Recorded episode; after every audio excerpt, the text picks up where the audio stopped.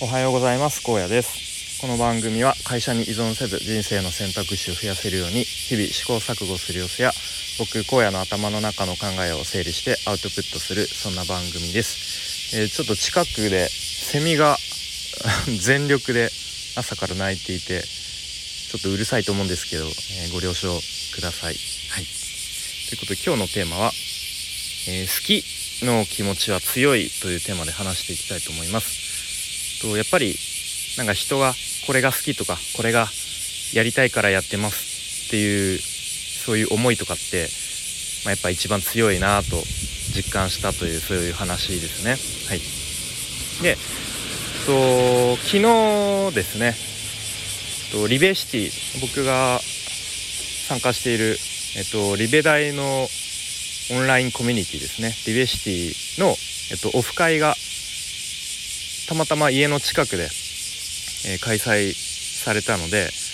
まあ、ちょっと近い近くということもあり参加していきました。はい、で、まあ、平日の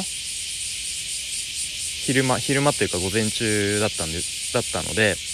まあ、子連れ OK という条件だったので、まあ、比較的と主婦の方でそして子連れの方も何名かいてそんな感じで結構小さなお子さんが、えちょろちょろその辺をあの走り回りながらっていうなかなかこのほのぼのとしたオフ会でした。はい、うん、なんかやっぱりちっちゃい子がいるとあの癒癒されるというか和みますね空気が。なんかいろんな子がいるなと思って全然人見知りしないでなんかこっちにこう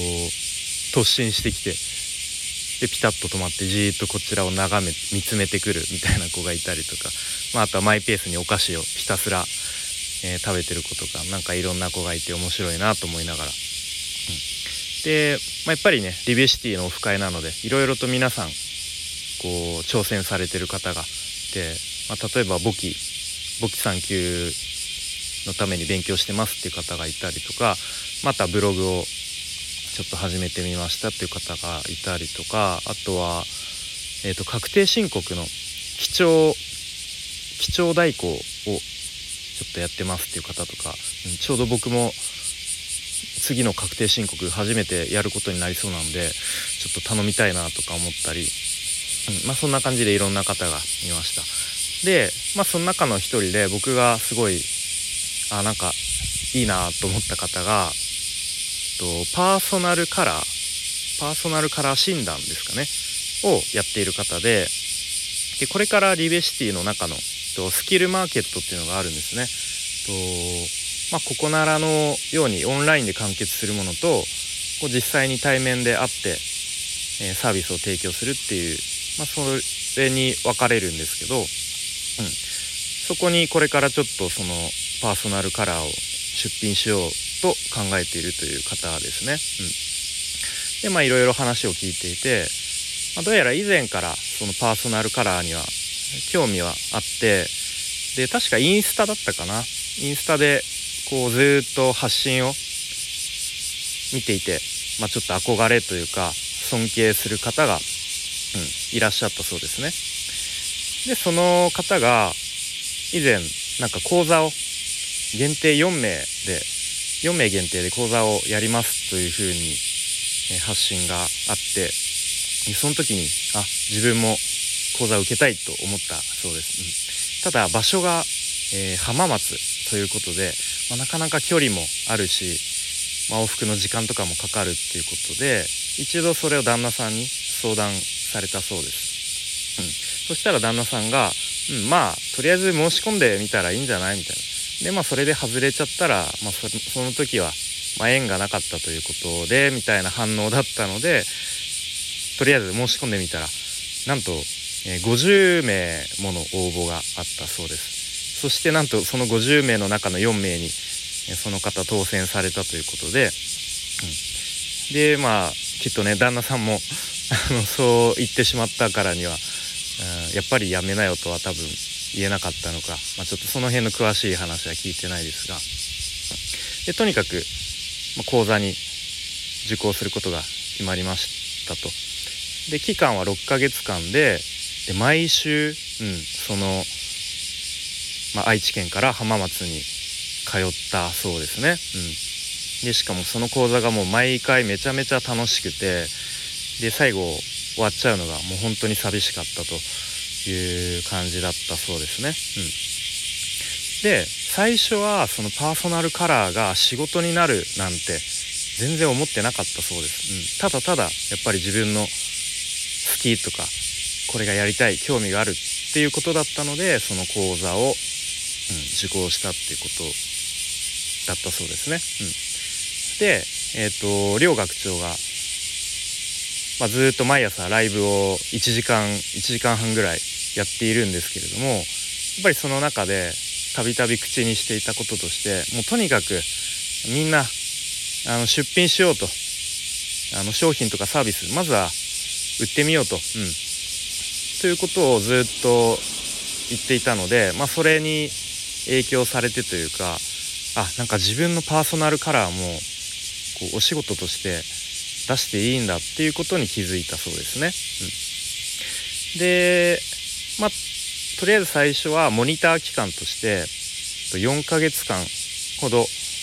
こう、まあ、無料でモニターとしてやりますよということでなんとですね50名の方にそのパーソナルカラー診断をやったそうですね。うん、でそれも、まあ、例えばこう奥様の方がそれを受けてで今度ちょっとうちの旦那も連れてきますみたいな感じでどんどんこう口コミみたいな感じで広がっていったということで、まあ、このモニター期間で50名のお客さんにね診断するっていうのすごいなというふうに、うん、思いますね。でまあいよいよもうすぐこう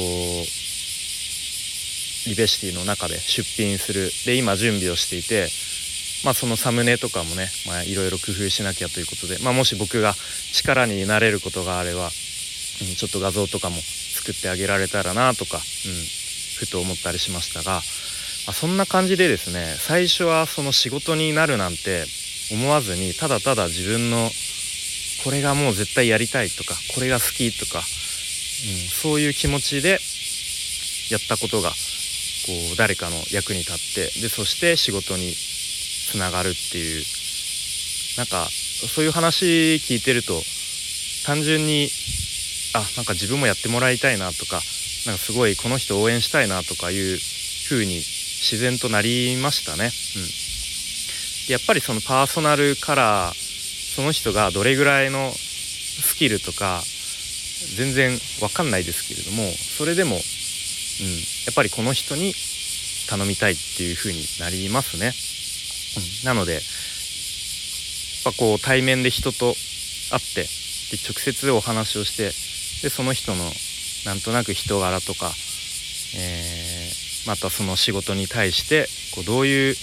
過程で学んできてこうどんな思いでやってるのかとかなんかその辺を知るとその辺、うん、